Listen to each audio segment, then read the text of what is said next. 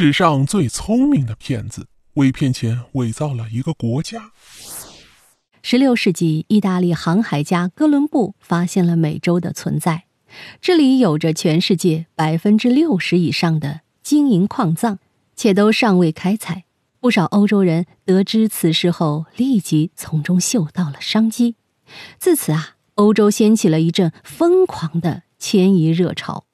而有这样一个人，趁着人口迁移的热潮，利用他强大的商业头脑，编造了一个根本不存在的国度，并通过大肆宣传来出售国债，赚得盆满钵满。这个人名字叫做格雷格尔。他的这一骗局害得不少人血本无归，甚至魂归黄泉。这件事情还要从19世纪的经济环境说起。当时英国刚完成工业革命后不久，经济发展状况走势十分好，民众的生活水平也大大提高。很多资本家瞄准这一时机，希望能找些投资来狠赚一笔。在当时比较。可靠点儿的投资，无非就是买国债呀。然而，当时的英国的债券利润十分低，很难满足资本家们的胃口。反而是刚刚发现的新大陆拉丁美洲有着巨大的潜力，这极大引起了这些英国资本家们的兴趣。格雷格尔正是趁着这个机会，编造了一个名为波亚斯的国家，大肆向英国资本家们出售国债。格雷格尔为了这个骗局可谓是煞费苦心，也不怪乎英国人相信了这个国家的存在。他为了能够顺利推行债券，还利用各国报纸进行了宣传。报纸的宣传效果十分好。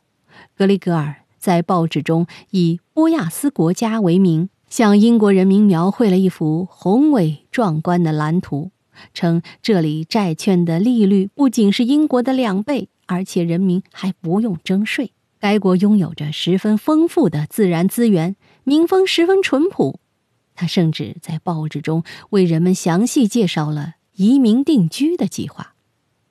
不仅如此，为了进一步达到目的啊，他还发布了一本有关波亚斯旅游指南的假书目，导致英国越来越多的人对波亚斯的存在信以为真。就这样。格雷格尔成功的售出了几十万英镑的债券。格雷格尔在英国骗取了大量金钱后，又将注意力转移到了英格兰。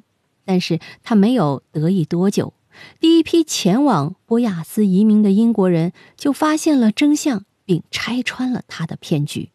原来，当他们抵达格雷格尔所描述的地点后，发现这里根本什么都没有。不仅没有城镇，甚至连港口也没有。很多移民而来的资本家拒绝劳作，于是这里的矛盾逐渐爆发。再加上当地物资缺乏，毫无医疗设备，因此各种疾病很快就蔓延起来。但人们对此束手无策。最终来到此地的移民者，只有三分之一的人侥幸活了下来。要说格雷格尔在赚取大量钱财后，其实完全可以逃到其他国家改头换面重新生活，那么他为什么一定要将人骗至所谓的波亚斯呢？其实原因也很简单，格雷格尔本人是真的想要在拉丁美洲建立一个国家的。由于他过去曾为英国军队与委内瑞拉的军队效过力，而且据说他本人甚至还是。印加公主的后人，因此他就想当然的认为自己有足够的能力来统领一个国家，乃至于还专程设计了波亚斯的国旗，为波亚斯制定了许多十分复杂的制度。这也是移民者此前对其深信不疑的重要原因。格里格尔为了达到这一目的，可谓是将这一骗局做得面面俱到。让人挑不出一丝毛病，但是在他的骗局被拆穿后啊，越来越多的讨债人找上门来，格里格尔别无他法，最终只得前往其他国家躲避讨债，最终于一八四五年客死于加拉加斯，十分凄惨，最终也没能够实现他波亚斯政权的梦。哎，本期的这个故事听着好像有点极端哈。地球都是一个村庄了，再也不可能有人能够凭空的在地球上编造一个国家来蒙钱。似乎这个故事呢，对我们现今没有什么直接的影射意义。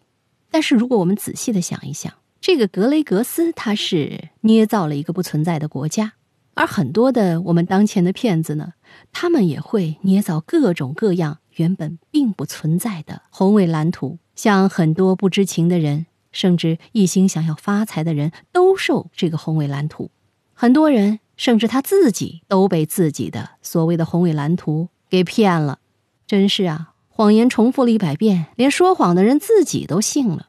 所以，这个密室里的故事告诉我们：如果你的身边忽然有人开始向你兜售所谓的宏伟蓝图，怂恿你加入，鼓吹你投资，你一定要好好琢磨一下这个历史故事，看看。有没有什么可疑之处？愿我们所有人都能管好自己的钱包，不被这些骗子蒙得团团转呢。好，密室里的故事，探寻时光深处的传奇，下期咱继续揭秘。